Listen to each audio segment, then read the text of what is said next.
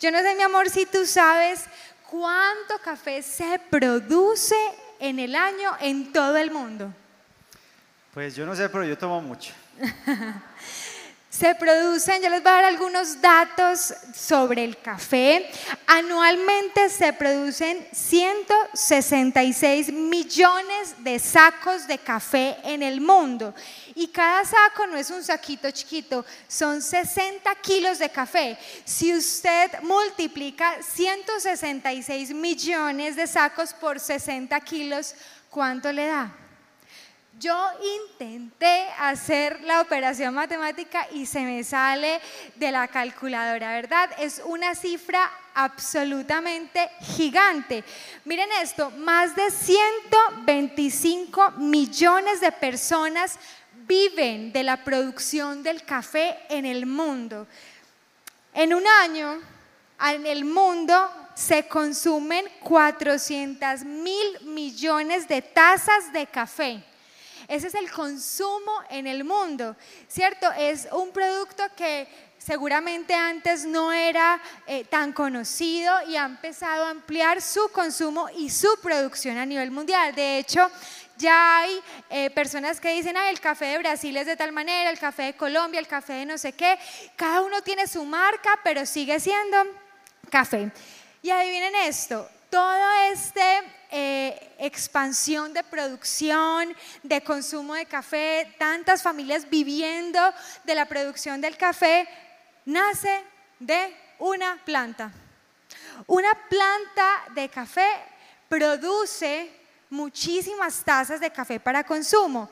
Una planta de café es capaz de producir 45 kilos de granos de café en un año. Una sola planta de café. Imagínense qué tan productiva es, pero esa planta cuando se cuida bien puede durar 100 años. Una planta de café puede durar 100 años bien cuidada por el productor de café. ¿Qué pasa si no cuidan esa planta? Pues seguramente se muere y quedan esos años sin producir café. Pero a mí me llama la atención esta magnitud. Solamente el buen cuidado de un solo árbol de café puede garantizar 100 años de consumo, 100 años en que una familia puede vivir de la producción del café. Eso es algo absolutamente grande en mi mente. Yo no sé si usted pudo darle magnitud a ese tema del café. A mí me impresiona porque yo digo cómo es una industria a nivel mundial que cada día es más apetecida que cada día pues se extiende más, como lo estaba contando mi, mi esposa. Pero también me, me, encanta pensar que Colombia es el, el país donde su fama dice que es el mejor café que se produce en el mundo.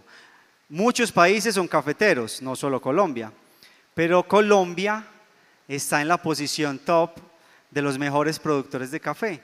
Y a mí eso me, pues me encanta porque yo soy colombiano y digo, pues me encanta el café, soy colombiano, es como un orgullo, ¿cierto?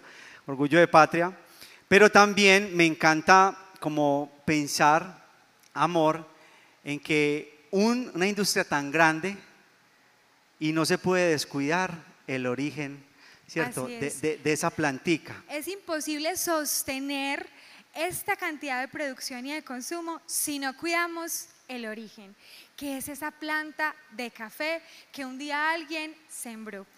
Y hoy queremos compartirles entonces el mensaje que hemos llamado Ensancha el origen.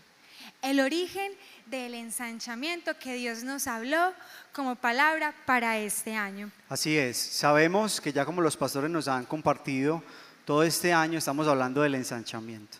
Y nos encanta hablar de eso y nos encanta soñar y nos encanta decir, Señor, bueno, este es, este es mi año.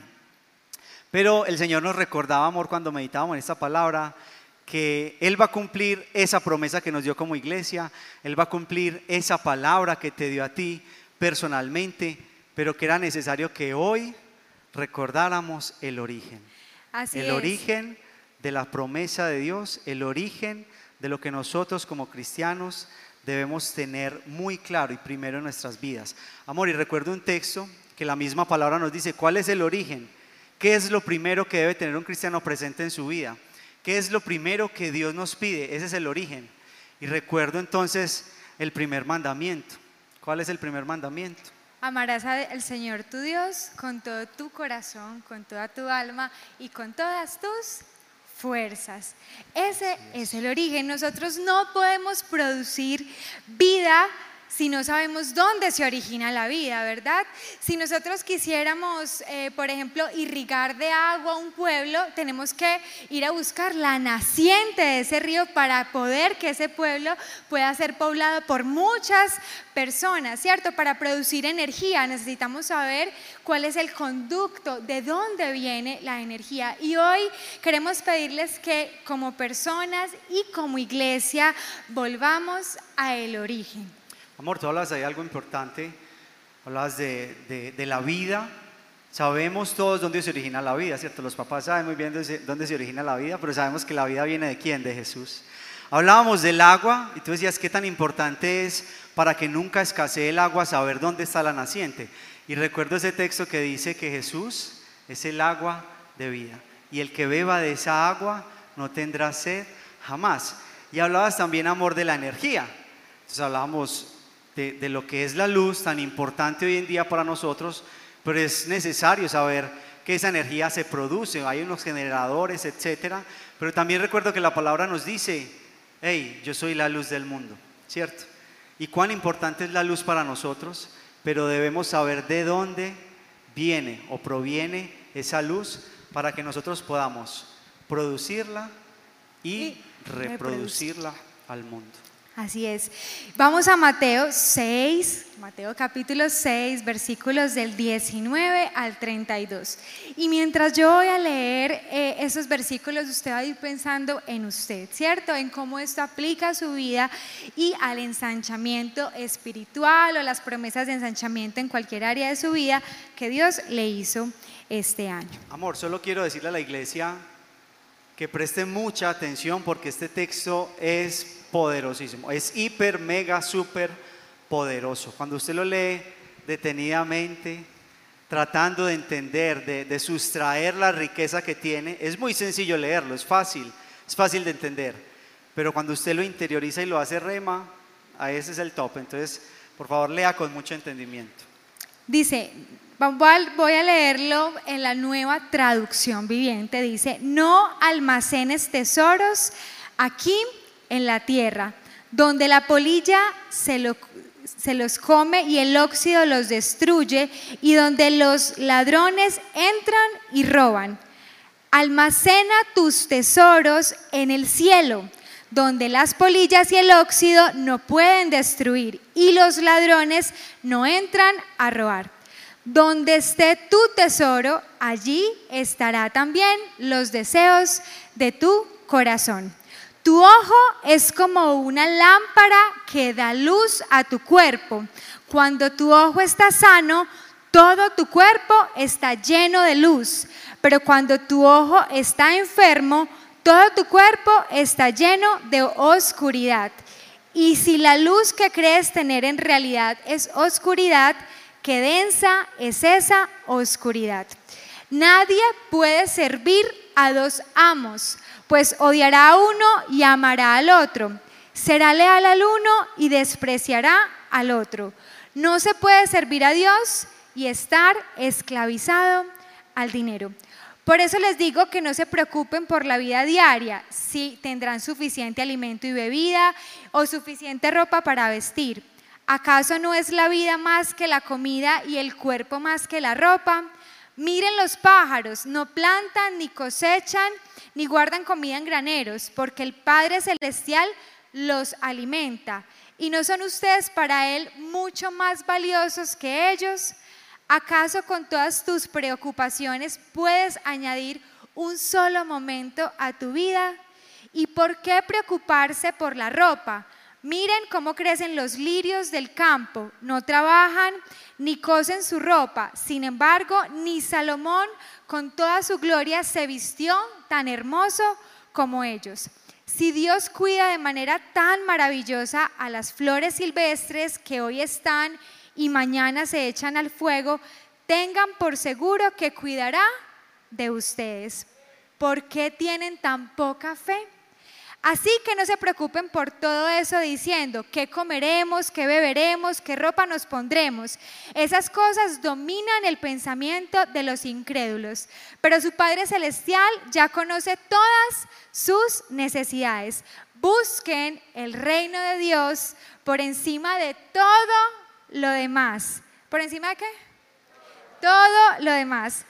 Y lleven una vida justa, que no se nos olvide esta segunda parte, y lleven una vida justa, y Él les dará todo lo que ustedes necesiten. Iglesia, maravilloso ese texto. Una frase que queremos recordarles todo, quizás toda, toda la noche es, para que haya ensanchamiento, debemos ir al origen. Debemos ir a quien es el que provee el ensanchamiento. Y algo importante que debemos entender, iglesia, y es que nosotros a veces cuando hablamos de ensanchamiento, pues hablamos y entendemos que queremos crecer, queremos ver realidad nuestros sueños, ¿cierto? Cuando usted le dicen ensanchamiento, decimos, bueno, vamos por un terreno más grande, amén. Vamos a cumplir todos esos sueños y esas promesas que Dios nos ha dado, amén. Pero cuando hablamos de esa bendición, generalmente relacionamos la bendición con digamos, provisión material o dinero. Entonces, nuestro subconsciente siempre que hablamos de provisión, hablamos de bendición, como que inconscientemente pensamos en dinero. Hay que producir dinero para poder estudiar. Tengo que producir dinero para poder realizar la casa de mis sueños. Tengo que producir dinero para poder ir a Dubái, que es el sueño de mi vida y lo quiero ver realizado. Y entonces ese foco se como que se va hacia la producción, se va a, que mi atención esté en cómo produzco dinero. Y la verdad es que lo que leímos en el texto aquí, mi amor, que nos dice la palabra, que el dinero, cuando tenemos nuestro foco puesto en el dinero, eso nos va alejando lentamente de cumplir el propósito de Dios, porque con Dios funciona diferente a como funciona en el mundo. Yo sé que todos queremos ver este año, y me incluyo, me incluyo, que queremos ver cumplir las promesas de Dios para nosotros. ¿Cuántos dicen amén? Queremos ver cumplir la promesa de ensanchamiento este año para la iglesia y queremos ver multitudes y todos yo creo que podemos decir amén. Amén. Pero hay algo importante, iglesia, que Dios nos quería recordar hoy. Y es que nuestro foco no puede estar en que vamos a cumplir la promesa. Nuestro foco, iglesia, debe estar en aquel que cumplirá la promesa. Si lo puede repetir, es importante. Nuestro foco no puede estar en que se cumpla la promesa. Este año que nuestro foco sea aquel que cumplirá la promesa. ¿Cuántos dicen amén? Amén. Yo tengo un esposo demasiado soñador y yo digo, Señor, si yo no te tuviera a ti, yo no sé qué podría hacer. Él todos los días llega con una idea nueva de negocio. Todos los días me dice que quiere estudiar algo. Todos los días sale con ideas nuevas. Y yo digo, Señor, para poder hacer todo lo que Él quiere y piensa, necesitamos ser demasiado millonarios. Y, pero luego digo, bueno, pero yo te tengo a ti y tú eres el Padre de nosotros, tú eres quien nos provee. En tu tiempo vas a ir guiándonos y nos vas a ir cumpliendo las promesas que nos has dado conforme a tu propósito, ¿verdad? Eso también es súper importante. Entonces yo quiero que usted hoy piense ¿Cuál es esa promesa que Dios le dio este año? ¿Cuál es ese ensanchamiento? ¿Cuál es eso que Dios a usted le dio personalmente? Un negocio, tal vez un ensanchamiento a nivel espiritual, eh, una restauración familiar. Eso también significa ensanchamiento, ¿cierto? Porque eso te va a permitir hacer más, abarcar más. Y yo quiero que tú pienses en esto. Y lo voy a repetir porque es muy importante. Tu foco, y ojalá te lo digas a ti mismo, mi foco no está en el cumplimiento de la promesa o del objetivo. Mi foco debe estar en quién cumplirá la promesa, en quién me proveerá, en quién hará las cosas en mi vida, en mi matrimonio, en mi familia, en la iglesia el camino. Amén. Queremos demasiadas almas. dar un aplauso ahí? Amén.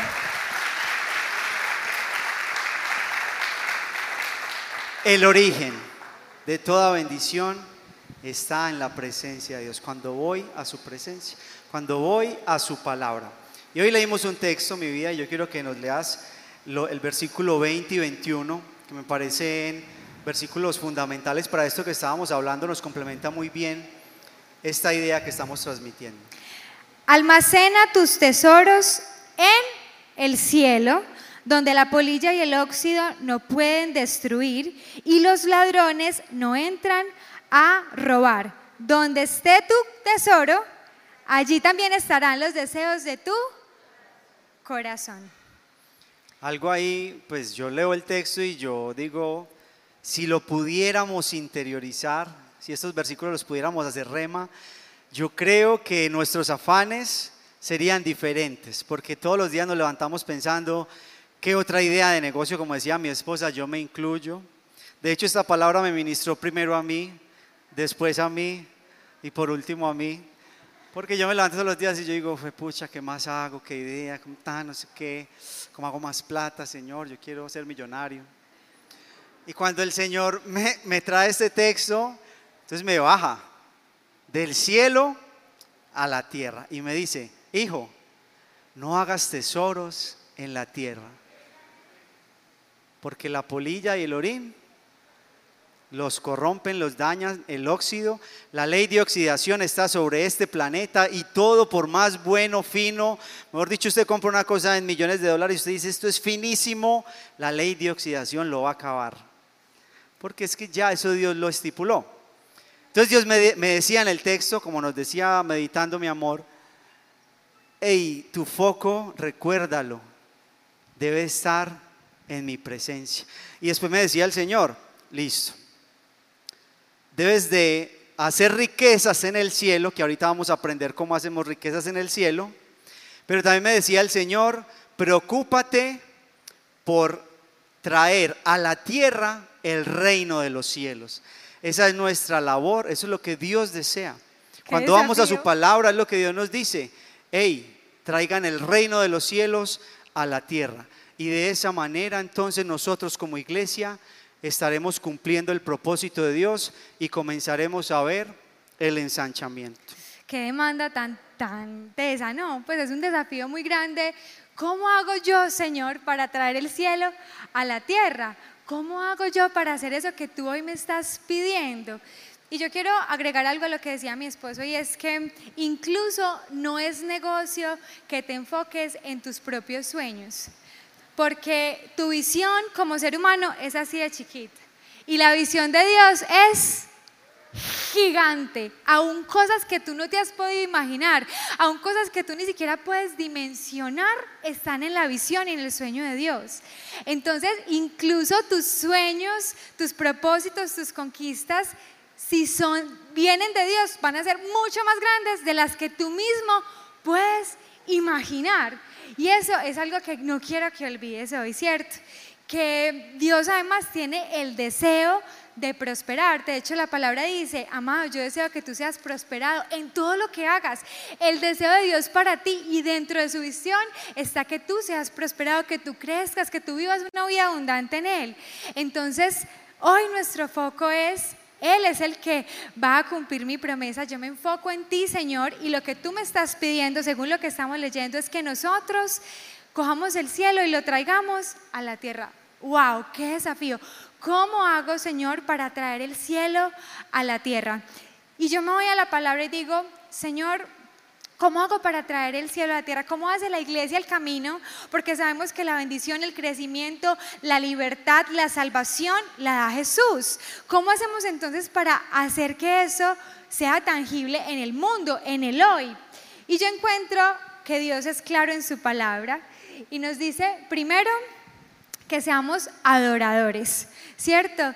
Que adoremos, nuestra adoración genuina trae el cielo a la tierra. Dice la palabra, y lo, he aprendido mucho de, de, mi esposo, que nosotros somos puertas que cuando adoramos, alabamos a Dios, esas puertas son, se abren y somos un portal que conecta el cielo con la tierra. Quiere decir que tu adoración va a ser ese primer paso, pero en espíritu y en verdad. ¿Eso qué quiere decir? Que tiene que ser algo real, que salga de tu corazón, que sea genuino. Y la adoración no solamente es venir un domingo o un miércoles a adorar y alabar aquí, sino que tú puedes adorar a Dios dándole la gloria por tus triunfos. Adoras al Señor cuando eres real en lo que haces en tu trabajo, cuando eres real en lo que haces en tu propio hogar. A veces somos más generosos con la gente de la calle que con nuestros propios esposos o esposas o hijos o hijas o mamá. ¿Cierto? La adoración que Dios espera en espíritu y en verdad es que tú lo vivas en tu hogar, en tu trabajo. Así traemos el cielo a la tierra. Dice que vivir la verdad de la palabra, que todo esto que predicamos, que todo esto que el pastor nos enseña cada domingo, podamos llevarlo y hacerlo en nuestra vida. Así, entonces, podemos traer el cielo a la tierra. Y cuando otros vean a eh, James, Andrés, a María Alejandra, al pastor, decir, ay, yo lo conozco en otro contexto, pero él vive lo que predica. Esa persona realmente es un fiel testigo o un fiel hacedor de lo que Dios nos está enseñando. De esa manera tú traes el cielo a la tierra. Así es, amén. ¿Qué, qué ocurre en el cielo? Solamente una pequeña acotacioncita, hay adoración constante, como decía mi esposa, y dice la Biblia que los ángeles admiran todo el tiempo, honran a Dios por su creación, por su grandeza, y siempre hay palabras de agradecimiento. Esto es lo que quería resaltar, que nosotros como cristianos debemos de mantener una actitud de agradecimiento. Y esto pasa también cuando vamos al origen. Cuando yo pongo mi mirada y mi foco en el cumplimiento de la promesa, ¿Qué va a pasar cuando no vea que se cumpla?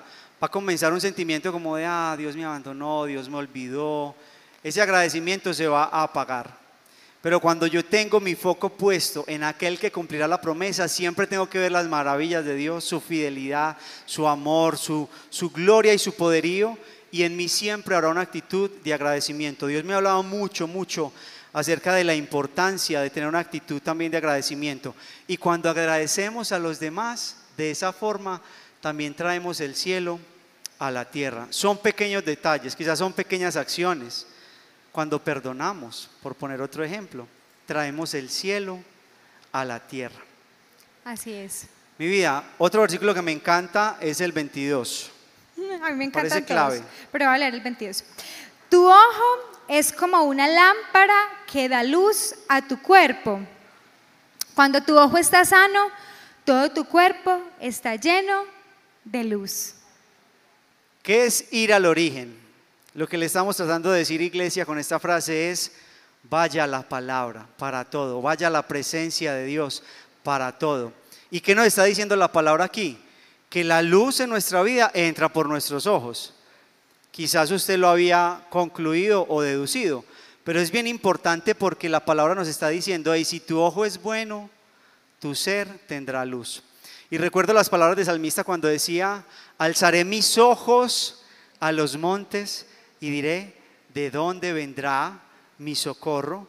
Mi socorro viene de Jehová, que hizo los cielos y la tierra.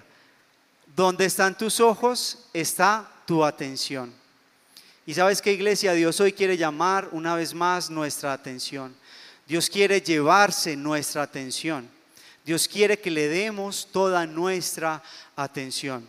No significa que Dios entonces sea un Dios egoísta que todo lo quiere para Él, pero sí nos está demandando de nuestra parte poner nuestra mirada solo en quién, en Jesús.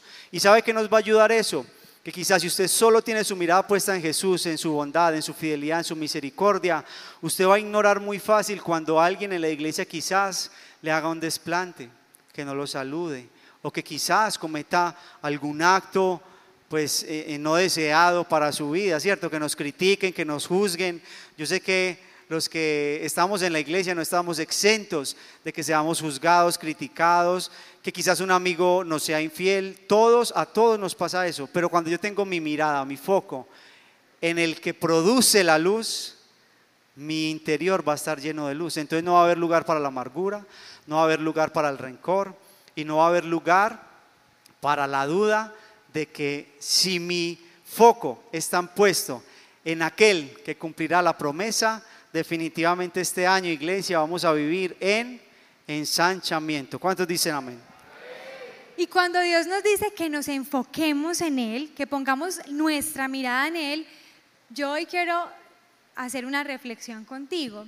Como seres humanos estamos expuestos a la aflicción, al dolor. ¿cierto?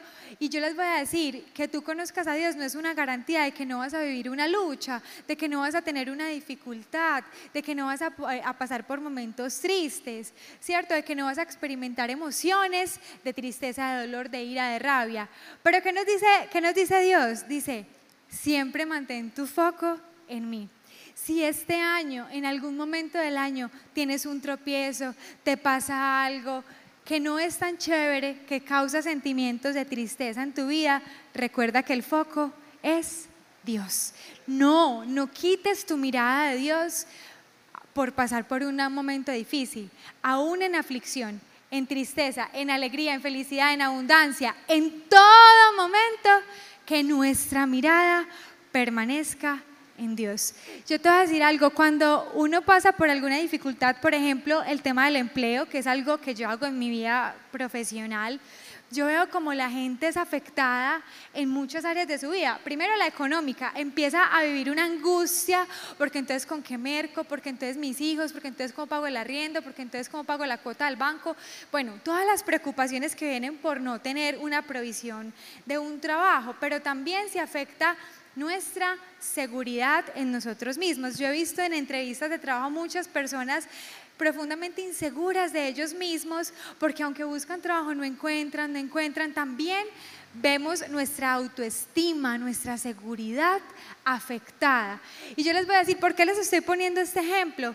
Porque yo siempre me hago una pregunta, eh, aprendí esto, pues es un, es un tema que yo hago y es, cuando yo estoy en una situación compleja, yo digo, María Alejandra, mira hacia atrás.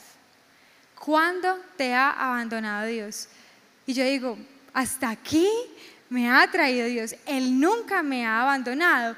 Por lo tanto, mi foco va a estar en Él. En esa situación de aflicción que les acabo de decir, ese ejemplo, yo quisiera que las personas, a veces me provoca decirles, mira atrás, Dios cuando te ha dejado de proveer, cuando te ha faltado el alimento, siempre va a aparecer alguien que te ayude, que te dé la mano, siempre va a haber alguien que, que te ayude con provisión o con un abrazo, con una oración. Dios nunca te ha abandonado y asimismo no lo hará. No hay razón para que quites tu mirada de Dios. Vamos a, a repasar Amor, algo que quiero resaltar ahí con lo que dijiste que me parece muy importante es dónde está tu atención, lo que me está viendo mi esposa. Mira lo que Dios hizo y vuelve a recordar que Él siempre ha sido fiel. Pero la pregunta hoy puede ser, y que queremos que te hagas, es, ¿dónde está tu atención? Quizás responderlo en este momento sea un poco sencillo, decir, pues no, sí, mi, mi atención está puesta en Dios. Pero hagamos una pequeña reflexión de cuando todos los días nos levantamos, ¿Qué es lo primero que pensamos? Estamos quizás a veces ansiosos porque nuestro día sea productivo, sea efectivo, porque los clientes nos respondan. Hay que ser diligente, no estamos diciendo que no lo sea. De hecho, cuando voy al origen, Dios me dice, hey, sé diligente, sé esforzado, sé valiente. Entonces de ahí también tenemos que entender que ir al origen es ir a la forma de Dios. Pero más allá, que hoy podamos ser un poquito honestos con nosotros y decir, ¿Dónde ha estado mi atención todo este tiempo? Porque el Señor hoy nos está llamando a que nuestra atención la fijemos exclusivamente en Él. Vamos a repasar entonces, primer punto, tu foco no debe estar en el cumplimiento de la promesa, sino en quien cumple la promesa. Número dos, Dios demanda de mí que yo traiga el cielo a la tierra como parte del foco que voy a estar teniendo en él. Y tercero, que nuestra mirada nunca sea parte de él. En dificultad o en alegría, en abundancia, siempre nuestra mirada en él. Así es, yo creo que Dios siempre ha sido fiel como iglesia y esta palabra nos, la recuerda constantemente. Pero iglesia, yo he sido cristiano durante muchos años y yo sé que a veces no es fácil vivir esta palabra y hacer la rema en nuestra vida. La ansiedad llega constantemente a nosotros y nos ataca todo el tiempo. Y algo que, que tiene Satanás es que es muy astuto para convencernos con sus ideas. Él es, dice la Biblia, que es bastante ingenioso y es bastante inteligente. Pero cuando yo voy al origen, o sea, la palabra de Dios, hago de ella mi escudo. Entonces aquí es importante, iglesia, que aunque usted haya escuchado esta palabra muchas veces quizás, hoy haga que, que realmente para este año esta sea una palabra rema en su vida. Rema quiere decir que usted la va a hacer vida para su vida. Amén. Vamos a leer un texto, mi amor, que, que creo que concluye muy bien todo lo que hemos tratado de decir y, y, realmente hemos dicho muchas cosas, pero es saber de que en este versículo quizás se encierra toda la idea de lo que hemos hablado esta noche. Versículo 33. Busquen el reino de Dios por encima de todo lo demás y lleven una vida justa y Él les dará todo lo que necesiten. Otra versión dice, buscad primeramente el reino de Dios y su justicia y todas las demás cosas os serán añadidas.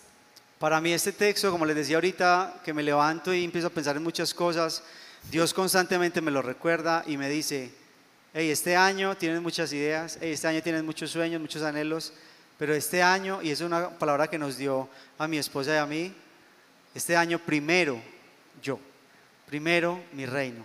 Primero vas a adorar, primero vas a orar, primero vas a buscar la palabra.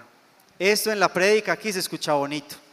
Los invito, iglesia, a que vaya y lo ponga en práctica en su vida y les aseguro que esta palabra se va a cumplir en ustedes. Dios comienza a hacer bendición, a abrir puertas de bendición para sus vidas. Pero primero busquemos el reino de Dios y este texto, evidentemente mi vida, comienza llamándonos a la acción. Dice, busca primeramente. Quiere decir que nos va a costar tiempo, quiere decir que nos va a costar ser diligentes, quiere decir buscar es que nosotros tendremos que dar pasos para que esta palabra se cumpla en nosotros. Entonces, mi vida, ahí como iglesia nosotros tenemos muchos recursos para buscar de Dios y, su presencia. Entonces, es una invitación, iglesia, que este año lo primero que usted haga, si no ha hecho escuela, se va a escribir en escuela de formación, va a ser nutrido, va a ser formado. Si usted dice que perece ir a los ayunos, este año va a decir, Señor, voy a ir a los ayunos, te voy a buscar. Si a usted le da pereza leer la Biblia, este año va a decir, vas a buscar, tú vas a dar el paso, tienes que ser tú. No te puedes sentar a esperar que milagrosamente llegue una paloma con una, eh, con una frasecita en su patica que sea un versículo bíblico que Dios te mandó desde el cielo y que cuando abres esa notica entonces tu ser se llena de luz y por arte de magia todo comienza a ser perfecto. Eso es lo que todos queremos. Pero Dios hoy nos dice, busca. ¿Quieres mi bendición? Usted lo está interiorizando. Porque es que a veces pasa, iglesia, y me ha pasado a mí, que me preocupo tanto por realizar mis ideales, mis sueños, mis cosas, que me olvido de ir al origen. Y hoy quiero también mi vida aclarar para darte la palabra. Y es que no estamos diciendo que usted no trabaje por realizar sus sueños. Yo creo que eso no es lo que hemos compartido en esta noche. Lo que le hemos tratado de decir es, primero, busque a Dios este año. Primero, antes que ver cumplir su promesa, vaya a quien le va a cumplir esa promesa su vida y como iglesia viviremos el ensanchamiento, lo creo y lo declaro que el Señor nos cumplió y nos prometió en el nombre de Jesús.